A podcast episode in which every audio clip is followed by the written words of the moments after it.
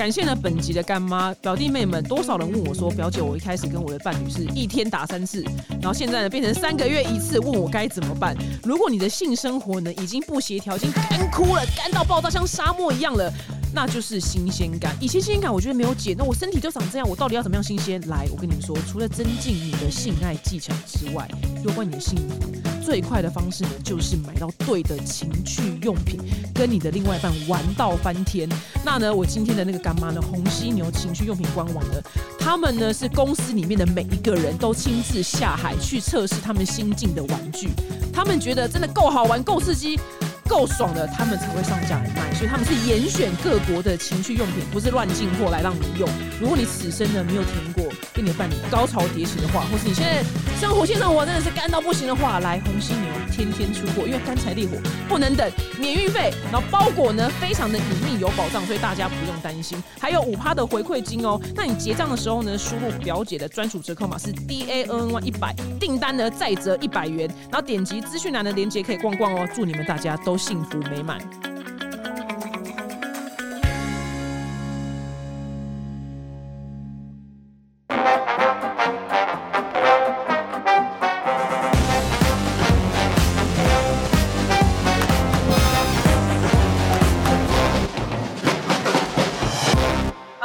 收听本周的二百五新闻周报。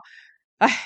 第一则新闻呢，又要讲到就是美国枪击，但是还是有新的事情一定要跟大家分享，所以大家还是要知道一下。那在上个月的时候呢，三月二十七的时候呢，发生那个重大枪击案嘛，就是那个学校有三名儿九岁儿童跟三名的成年人死亡。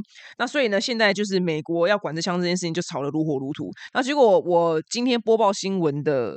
前一天晚上，就是又出现一个枪击案，是一个人他进去银行里面扫射，据说他应该是不满，就他被 fire，所以他就去扫射他的前同事们。看到这边，我真的就是觉得天哪，因为他就是又开启一个先例了，你知道吗？因为可能以前这就是所谓的模仿犯这个词是真的，我觉得真的是有道理的。就是为什么他们好像很流行，就是。哎，一个不爽，心情不爽，去学校扫射，他就是在模仿前人嘛。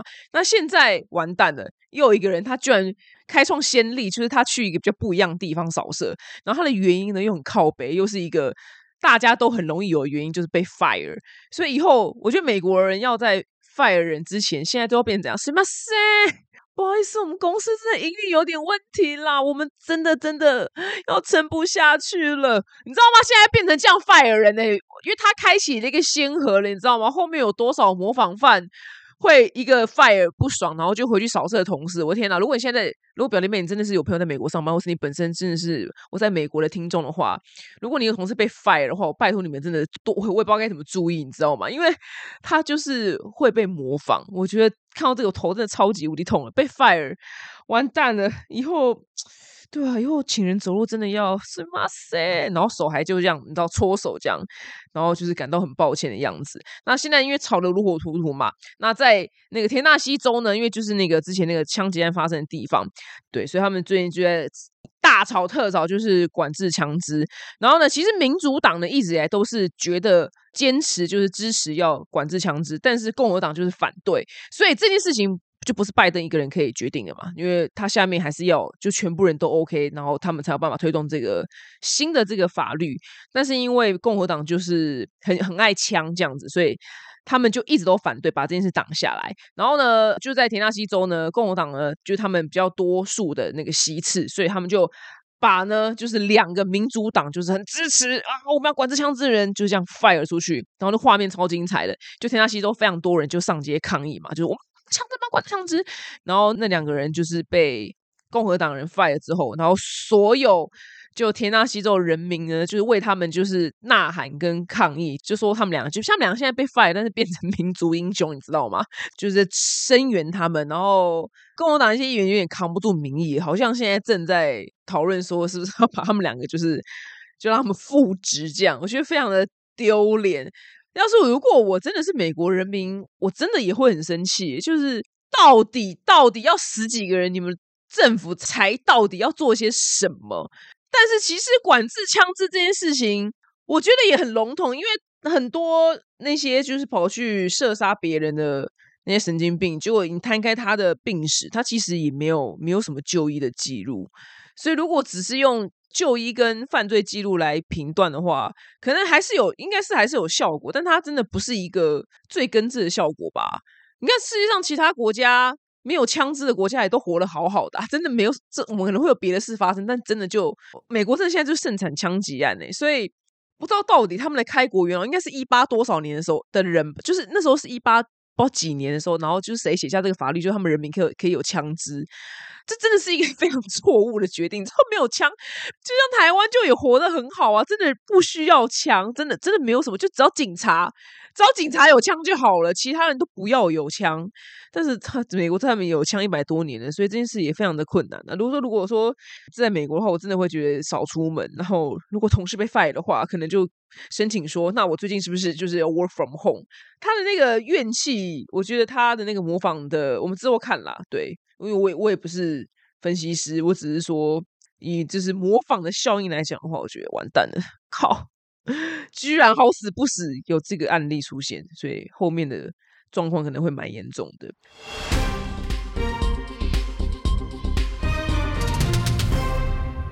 那在下一则新闻呢，来就是我曾经呢就是在之前的新闻有提到，我很恐惧 AI，然后因为我说我看了很多科幻片，像是。魔鬼终结者，或是机械公体之类，还有看一些小说，然后里面都不儿童都是有这个剧情，就是电脑，然后有一天他有自己的智慧，然后他决定反扑人类，然后把全人类灭亡。这些我刚刚刚讲的那几个电影作品都在演这个东西，然后有些小说三十年前的小说也有就写到这样子的剧情。然后呢，我就是前阵子在重口味的这个节目上面。就刚好又聊到这个话题，然后我跟小赖是同一派的，就我们两个觉得天啊，真的很有可能会发生。这这就对，因为 Chat GPT 他回答真的太聪明了，就觉得他他哪一天有他自己的意识也不会奇怪。虽然不是现在，但也可能是将来。然后我就是说完蛋，我说这东西就是很危险，它就是很有可能会毁灭全人类。我就大概是讲，就是我之前在 p a r k e t 上面这样讲的话。然后当时节目上季思豪他是持反对意见，他是觉得。这个东西是一个新的科技，然后只要在人类恰当的管控跟宣导之下。呃，在控制之下呢，其实它是完全没有危险性的。然后那时候我就非常的反对，我们没有来吵架，我们就不小心变辩论。我就说，哪有什么就是可控制？如果可控制的话，COVID nineteen 会死这么多人吗？但觉得这世界上不可控制的这种事情就是太多啦。你怎么可以保证 AI 可以控制呢？你怎么可以保证 AI 它哪一天不会有自己的智慧？如果它哪天有自己的智慧，它就是潜入核弹那个系统，它就想发射核弹，它就可以发射核弹啊。但我是必须说，我是想很远，因为我。可能就看太多科幻小说了，然后小赖跟我是持一样意见，他觉得东西非常的危险。然后那时候我们还讨论到，万一有人就是沉迷于 AI，然后 AI 叫他做，让他沉迷，然后让他做出危险的事情，该怎么办？然后后来反正就是下面留言就把我骂爆，大概真的是骂，应该算是骂爆吧。就说表姐真的是，他们意思是说我真的老古板，这个新的科技这么的好用，然后我居然这么的反抗。还有很多放放多重点说。AI 发明是什么？很多取代人力，我根本就没有在 care 就取代人力这件事情。我今天 care 就是我看到了电影，跟我看到科幻小说，就是他有一天会有他自己的意识，然后会对于人类造成危险。对，因为电影都这样演嘛。因为我三十年前在看那些电影的时候，我都不觉得世界上有这么一台那么厉害的电脑。就在三十年后，那个电脑就被发明出来，就是 ChatGPT，就是所谓的 AI 智慧。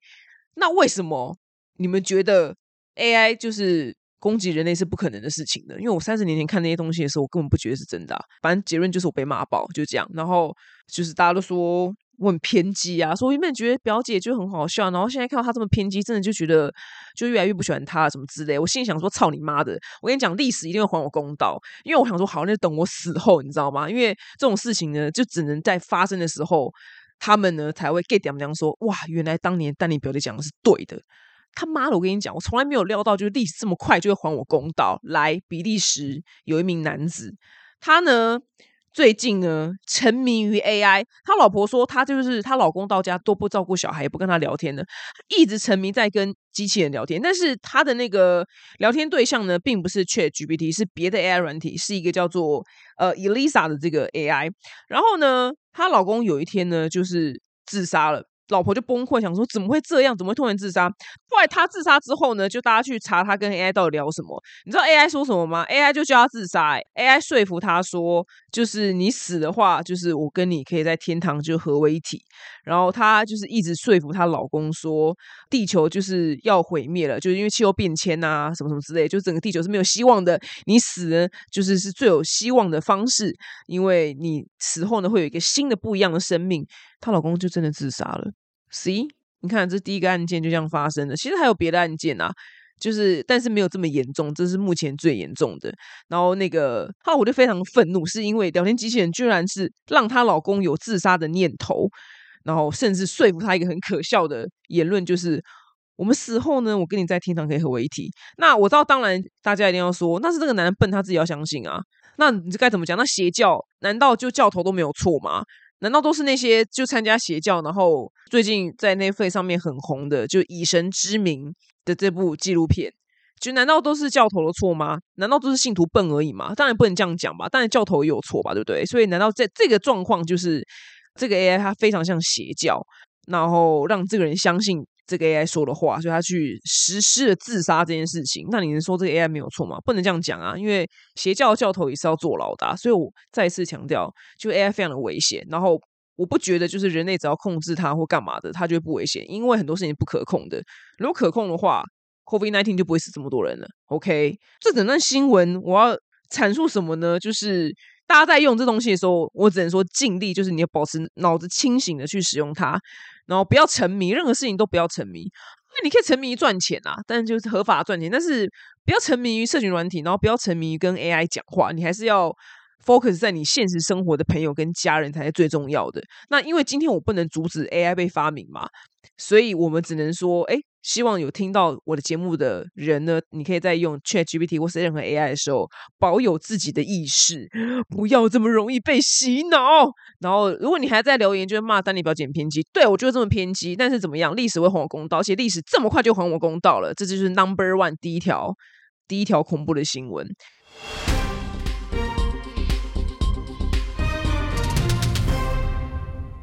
下的新闻呢，我觉得让我非常的惊讶，因为我从来没有想到有这样子的事情发生。那随着就是疫情的时代结束，然后大家都可以开始出国旅游了。那你在机场的时候呢，很多人都会怎么样？要充电。所以机场现在很多地方是有提供就是充电座，让你的三 G 产品充电。不过呢，就是美国 FBI 呢最近居然却呼吁民众最好不要用机场或是公共场所的 USB 孔为手机充电。然后他是在官方的推特说的，他说，请大家就是避开机场啊、旅馆啊、购物中心啊这些免费的 USB 充电站，因为呢，骇客呢，就这些不法分子呢，他可能会改装就是 USB 的插孔，然后呢，就是你用 USB 插孔插进去的时候，然后病毒或是监控软体呢，直接就是借由 USB 然后植入到你的手机。他说这个手法呢，近年是非常非常常见，这叫做充电陷阱。英文字顺便就学一下，它叫做 Juice Jacking。Juice 就是充电的一个俚语啦，Juice Jacking。他说建议呢，民众最好携带自己的 USB 传输线跟充电器，然后直接使用就是插座，就是你的那个豆腐头啦，直接插到那个电源的地方，直接这样插了充电。他说这样子呢是最安全的，或是呢就自己带行动电源就好了。对啊，我是旅行的时候我是一定会带着，因为这件事情，哎，要是 FBI 没有出来讲，我真的是不会放在心上。但是他今天都出来讲，表示这件事情越来越严重嘛。那大家，如果你在旅行的话呢，你就尽量自己备好自己的豆腐头，还有你的行动电源。但讲到充电这件事情哦，因为我小时候我是个老人嘛，所以我小时候的手机是可以把后面的盖子打开，然后换一颗电池的，就像相机是一样的。当年都没有这个困扰，诶就反正我身上还有一颗电池，然后电池又很轻，你知道吗？可能那个年代的手机屏幕也很小，所以耗电量真的不高。然后那个年代也没有赖啊，也没有网络，所以。手机就真的是耗电量非常非常的低，就可以用很久这样。但现在 可不可以充一个手机？它后面可不可以跟以前一样？我可以把盖子打开，然后直接再换一颗电池啊？不然带行动电源真的也是很重啊。我我也觉得行动电源很重，我也觉得手机耗电量到底有多快？而且我我永远都开省电模式哦，我 forever 开省电模式。我觉得它掉电量速度也还是很快，就是我觉得好烦哦。有没有人跟我一样，想要回到以前年轻的时候，手机可以用一颗电池这样子结婚？你觉得哦，很很轻松啊，因为因为电池就重量不重。但是现在行动电源要带那种真的有办法就是撑比较久的行动电源都爆干重的，觉得包包要砸掉了。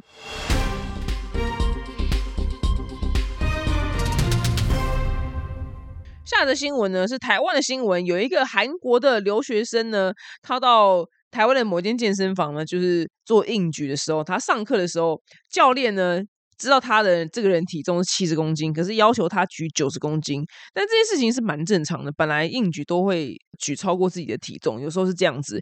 结果呢，他就举了一个太重，他的那个椎间盘就破裂。所以呢，这个韩国留学生呢就要告，就是这间健身房，求偿一百七十万元，说什么你们也太不专业了吧？就是明明我不可以举这么重，但是你们却让我举这么重，让我就那个受那么严重的伤，这样子。那去年一月的时候呢，判赔一百五十七万元。那上诉。二审之后呢，现在他们两方就是有调解成立。那么其实这件事情，那个教练呢，我也我不是说帮他讲话，但是我必须说，就是那个教练，因为这个男生他当然就是在做的过程说，哎，教练可能没办法举那么重什么之类的啊。但是教练说你可以的，你可以的，然后他就相信教练的专业嘛，然后就一举，然后就就就就是腰痛这样子。但是因为我真的有认识就是朋友，然后。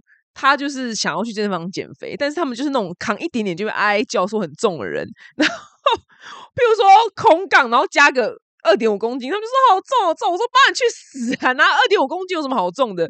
所以我在猜说，有一派的教练可能是比较偏魔鬼教头，他们就觉得干你们学生就坐在那边该了。然后，但是因为我可能也会靠背说呃重，但是我继续扛的时候。最后你可能看到成效，就哇，我突破自己了。就原来教练一鼓励我，原来我真的可以扛那么重哦。所以教练可能就会觉得说，那学生其实都是爱爱靠背重而已。然后他可能就这样认为，所以让他扛九十公斤。所以我真的大概可以理解为什么这个教练，当然当然他可能也是不专业。我是说我不知道情况怎么样，只是我只要想到我那个朋友那个嘴脸，就是他说我只要就是再加一点点杠片，我觉得靠不靠不。然后他的教练马上就哦，好好好好好。那那那没关系，那你就这样的重量就好了。我说那你这样怎么进步？他就说哦对啊，所以我都没有什么进步。他因为他教练就是人太好这样子。我就说不行不行，我说我个人就是要有点小魔鬼教头，就是教练就保合理的加上去这样子。所以你知道当教练也是很难当，因为我哪知道这个学生到底可不可以？就是他到底是真心的扛不动，还是他只是就是。爱靠背重，你知道吗？这叫很难分辨这样子。然后再来呢，就是我觉得健身房，因为最近很常听到，就原来很多很多健身房男教练，因为为了客人，所以都会跟学生故意发展出一个似是而非、若有似无的暧昧。我就觉得哇靠，真的是真的是很过分哎。对，因为我听到太多，而且我这边其实也有表妹会来问我，就是。爱上男教练之类事情，那教练可能都没有要交往。废话，因为他就是跟你交往之后，他赚不了你这个钱啦。拜托，他跟你交往，他就是不能跟你收学费嘞。你就是他女朋友了，他怎么可以给你收这个钱？懂吗？当然也是有成功跟教练交往的呃案例了。我周遭也是有，就是那个教练他真的不是为了要生意而跟女学生发展出暧昧的状况，但好像蛮多会这样。所以大家如果去找教练，当然找专业教练，就是不要让你扛太重那个受伤之外，再来就是你要注意你的教练会不会。动不动若有似无跟你有一些暧昧的话，我觉得这样的教练，嗯，你要看他是不是跟很多女生讲。如果他跟很多人讲话，那就很不 OK。那如果他真的只对你的话，那就勉勉强强来看看可不可以发展。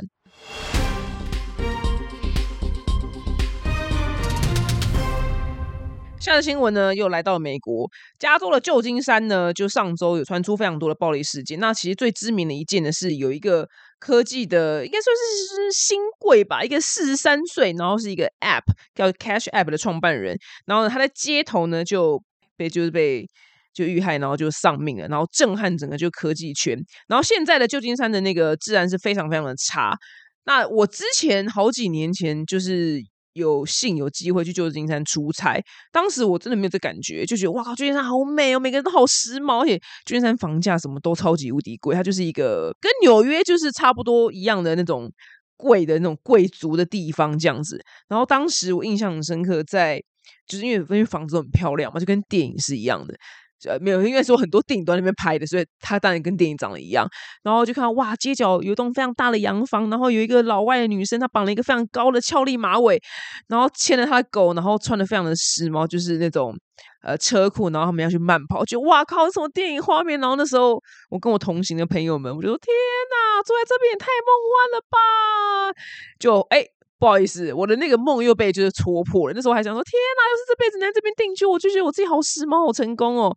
没有，旧金山的治安就是最近这几年不知道为什么非常非常的差。那旧金山的八十万的人口里面呢，大概有二点二趴是游民，所以你自己数学去算一下，这个比例是非常非常的高的。那二零二一年到二零二二年呢，他们旧金山政府花在游民身上预算去高达就是三百三十五亿台币，你就知道有多多了。但是我也不知道这钱怎么花的，因为游民还在路上住啊，他嗯，我也不知道他们到底怎么花这样子。住在旧金山就很梦幻吗？没。没有，天哪！我真的要收回。我之前不是一直说，就是因为戏谷不是就在那边嘛，Bay Area。然后我之前一直不是说，哦，就是台湾单身女生，如果你有钱的话，你就去戏谷，你就去戏谷 Long Stay，因为那边都是男生，那边就是你马上就会消掉这样。那那就那一区嘛。就现在就嗯，你们先缓缓好了，因为我觉得那边的治安真的太差了。那到底有多差呢？就是在住在旧金山的华人呢，他有讲述一下当地的状况。他说有三大乱象。那第一个就是社会治安非常的差，然后再来呢是卫生环境非常的糟糕。是怎么样糟糕呢？因为我刚刚说了，八十万人口有二点二趴是游民，自己算一下游民这样有几个人。他说，所以在市中心的街上，不管什么时候都会有股恶臭，是因为游民就是随地拉屎跟尿尿。然后他说，很多店家在早上开门的时候呢，都要清理他店前面昨晚游民跟流浪汉在那边睡觉。满街拉出来的屎尿，要先把屎尿给刷洗干净，才可以做生意。我觉得，哇靠！哎，那时候我去的时候，我没有看到这个这一派，还是我不知道我待的区域的问题，就可能都是太美好的区域，所以我没有看到这么黑暗的这一派。然后他说，这个住在旧金山华人，他也说，就是在旧金山的夜晚是非常可怕的。他说，他有一次投诉在一间 downtown 的高级旅馆，然后但是他在夜晚的时候可以听到，就街头是有枪声跟。打架那种叫嚣声音，然后他说在旅馆里面，他会觉得哇靠，真的是会有点害怕，跟台湾差异非常非常的大。然后再来是，就是你在旧金山的车子呢，车窗很容易被打破，然后偷里面的东西，甚至还有人就是说，就算他要只是去，可能离家走路可能只有一两分钟的 seven 或是 shopping mall，他也一定要开车，因为真的太危险了。哇，我都不知道旧金山这么危险，旧金山不是一个很漂亮的地方吗？天哪！真的是不知道现在治安这么差。那我妹刚好最近她人 就在旧金山，然后她因为她又参加朋友的婚礼，她就旧金山，然后结果就发生枪击案。然后最近新闻又在播旧金山治安很差。然后我妹就跟我靠背说：“干妈的，为什么我来的时候，然后刚好就街上就是就是死人，然后很多枪击这样。”然后我就说：“哎，因为我妈本身不太看国际新闻，所以我说你不要在群组里面讲这件事情，因为我怕我妈就是那边丢稿，那边大紧张。”那我说，那就希望你赶快安全回来，就这样子，因为真的太难控制了，谁知道枪会往哪边射啊？对，旧金山现在治安很差，所以如果你要去旧金山旅游的人呢，我也不知道你该怎么办呢，只能成群结队吧。我也不知道，虽然我最近在不知道有会有人要骂我，因为我之前就有讲这个事，有人骂我，就我这是我在学以色列军用防身术，然后我好不容易用龟速的，之前都学就是遇到刀子要刺我怎么办？好不容易就是学到。枪指着我该怎么办？我只能说难度非常的高。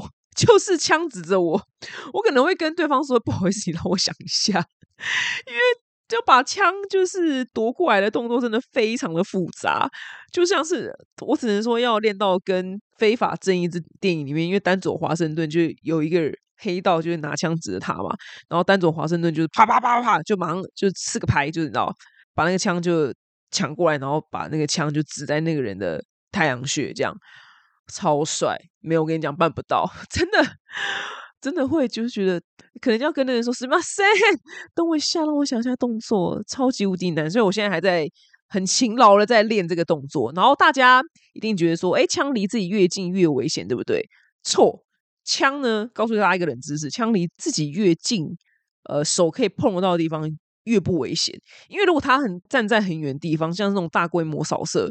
你就只能跑，对你没有办法就靠近他。但是如果这个人离你很近，然后你是刚好有学过这样子的呃防身夺枪技术的话，其实这才是最有可能是扭转状况的，因为你手是碰得到对方的枪。最危险是那种离我远不拉几的，就是远远的，就是说你不要动，freeze 那种，然后我都碰不到他，那种是最危险的。反而就是离我很近的这种，哎，那是有解的。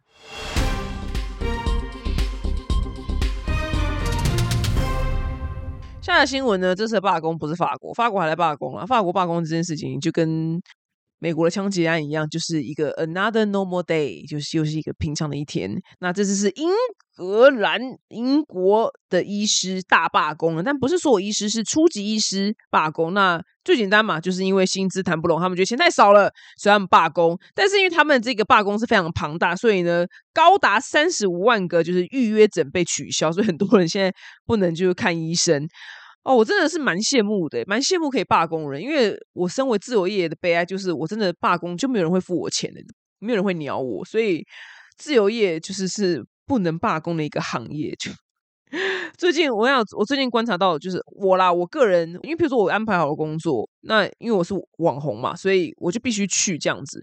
然后像蛮多次是我真的可能半夜，我不知道不，我真的胃很不好，半夜很容易肠胃炎，然后。隔天早上去看完医生之后，其实你吃完药还是会痛很长一阵子。那这样其实整晚都没有睡，因为太痛了，然后没有睡，所以其实精神状况很差。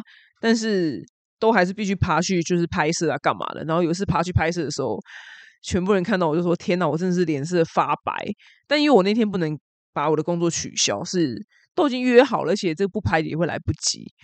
然后看到这个罢工，觉得哇靠，我真的很羡慕诶。对，然后那天我的摄影师拍我。他是边发烧边拍我，也是我说天哪！我说我们全部人都有欠钱，是不是在外面欠钱？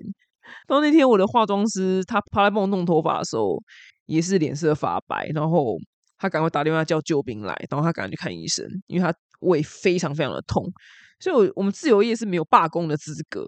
但是我看到法国人跟这个英这个什么英国的什么初级医师很羡慕哎，说罢工就罢工哎，我们罢工就真的就没有工作了，就觉得他们。有点幸福。那这个罢工是怎么样呢？这罢工其实其实逻辑非常的简单呐，就是因为通货膨胀吃掉了很多他们的薪资，然后呢，就是 COVID nineteen 的那个病患呢又非常的多，所以他们长期非常的累，然后钱就越赚越少，因为通膨，所以他们就觉得为什么我们没有加薪，我们的薪水是不够应付我们的生活的。但是因为他们这样子一罢工呢，最倒霉的就是那些 要看医生的人，那些看医生的人搞不好他就是。这个礼拜药就吃完啦，下礼拜药就是需要去拿，但是他现在就没有办法看医生，所以这个罢工不知道到底是什么时候会结束，因为毕竟他在赶快结束，让那些要看医生的人才可以看医生嘛。但是因为这个罢工也很难有共识的原因，是因为他们要要求加薪三十五 percent，真的是真的是很多，真的是大开口，所以目前是谈判破裂，但之后会不会成功不知道。对，三十五趴真的很多诶，真的是一下子这样子。难怪会谈不拢啊！就是通常都要求十趴吧，因为三十五趴真的是对，就是真的有够多，所以现在还在吵这样子。希望他们可以赶快结束，然后要让可以看医生的人赶快看医生。我我个人如此就爱看医生的人，我要是我看不到医生，我真的会很焦虑。像我那天哦，我那天就是为了我的胃，然后去看了一间诊所，是专门肠胃诊所。然后我预约好，我也第一次去，人家介绍说医生很仔细，然后。我去了之后，我足足等了一个多小时，我还没看到。但我后面已经排别的工作，我不知道它是一个跟预约时间相隔这么大的一间诊所，我就只好硬头皮跟小姐说不好意思，我说我后面还有别的事情了，那我下次再来好了。所以我到现在就是只有呃我的肠胃 也还没有看好，只有看就是加医科，但是我想要去肠胃科把它彻底先看好。但是那种就是很热门的医生都是。可能话非常的多，所以，譬如说我预约四点，我到五点还没看到，然后还不知道什么时候会看到我，然后遥遥无期，就只能黯然的离开，这就是自由业者的悲哀。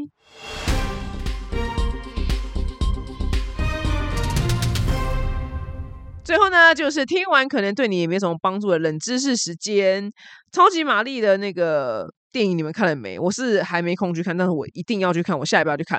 然后因为那个最近全球的环球影城的超级玛丽的园区就是开放了嘛，所以超级玛丽就是一下子又大红特红。然后我在那个我之前不知道怎么讲，就我在环球的 FB 社团，然后在年假期间呢，哇靠，大家去日本的环球影城是早上四点半，我看到最早是四点半去门口排队，大部分是五点半排，比比农夫还早。然后大家就在分享说攻略是什么，这样超级无敌复杂，我真的没有办法，我真的没有办法爬起来去去环球影城，因为他们那么早去，是因为他要在园区一开门的时候，他们要直奔马里欧，这样他们才可以保证玩得到马里欧，因为他们如果没有去抽到什么整理券的话，就会玩不到。为了玩，大家精神都很好，早上四点半就起床了。那超级玛丽兄弟呢，有非常多冷知识，我一定要跟你们分享。那这个是很多人童年时期就有玩的。那其实当年是在任天堂那个红白机上面嘛。大家如果你知道我在讲什么话，就是你要拿一张像卡带东西，然后如果它接触不良的时候，大家都会去吹它，讲吹两下。但是后来官方我宣布说那个方法是错的，但我不知道为什么每次吹都有用，所以我觉得就是要吹，没有不吹的。那这次冷知识呢，有一个让我非常崩溃的地方，来，里面有一只绿色的恐龙，叫做耀西优许。优许，我最近买了它的。钥匙圈，因为我真的很喜欢游戏，我觉得好可爱，游戏好可爱。然后环球大家都在 PO，就是他们去买了什么纪念品，都超级无敌可爱。然后我真的超爱游戏。这只恐龙呢，就是在马里奥的游戏里面，它是它的坐骑，就马里奥会骑它，然后骑它的时候就这样，就马里奥自己不用走路，然后那个恐龙就奔跑这样。你知道游戏是什么吗？游戏不是恐龙，游戏居然是一只乌龟。我的宇宙观整个崩溃。我说乌龟。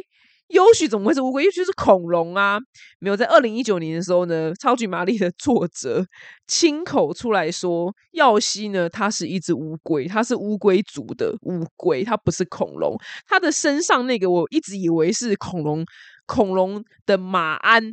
诶，龙安好了，就是我们骑马的时候那个马鞍，那个不是，那个是它的龟壳诶，我的天哪，真的大崩溃！耀西，你居然不是恐龙，是乌龟！哇靠，这个整个就是大傻眼。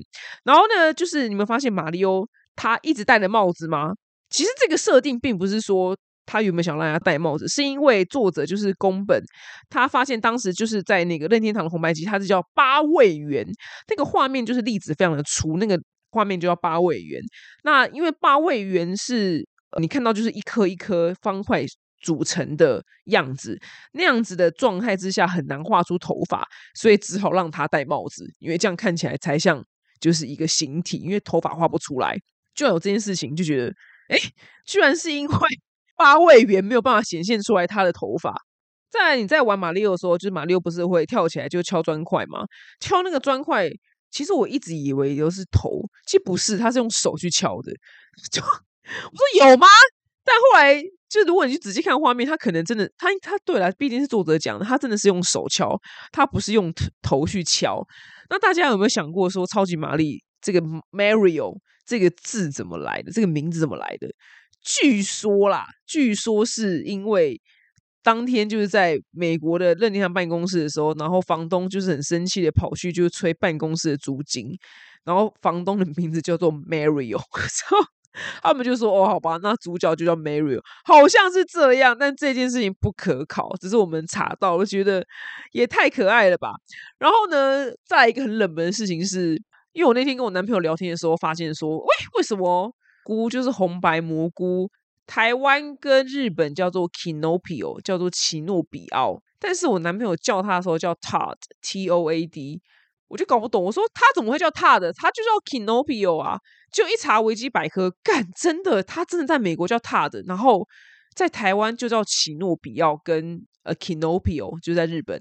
然后后来发现，就是我男朋友在讲，就是大魔王。我说大魔王就叫 Kupa，就叫 Kupa 库巴，美国人叫他是叫 Bowser。我又崩溃，我说怎么会叫包舍他就叫库巴，送我到就叫库巴。后来这件事情呢，这么无聊事情，我居然有一天在拍照的时候跟我摄影师聊天，摄影师他就是一个他他真的被我封为就是冷知识大师，因为我每次问他再怎么冷门的问题，他居然都可以跟我解释超级无敌久。我问他这么无聊的 Bowser 跟库巴跟 Todd 跟 Kinobio 这个问题，他居然给我足足讲了十五分钟。好，那我跟大家解释一下，长话短说，简而言之就是马里奥有分美版跟日版不同的游戏。然后当时就日本可能也没有很红，然后就是美国的任天堂就想说要做一下好了。当时其实好像是没有取名字吧，不知道，反正就是这些角色是没有什么名字的，所以美国就先就先取了名字，然后后来。反正就叫 Todd 什么就 Bowser，然后后来这个游戏在美国也大红了，就红回再红回日本，但是日本人好像不喜欢这样子的名字，所以他们才在帮这些旁边的周边的人取了 Todd 跟库巴这样子的名字。因为一开始这些角色是没有名字，因为他们觉得这游戏不知道会这么的红啊，所以没有特地去为这些角色取名字，就这还造成就是现在美版跟东方的这些角色名字是不一样的。说哇，这么冷门的事情，居然也可以跟我解释的这么清楚，真的对，就封他为冷知识大师。所以如果说你去跟美国人，你要讲大魔王你不能讲库巴他叫做 Bowser。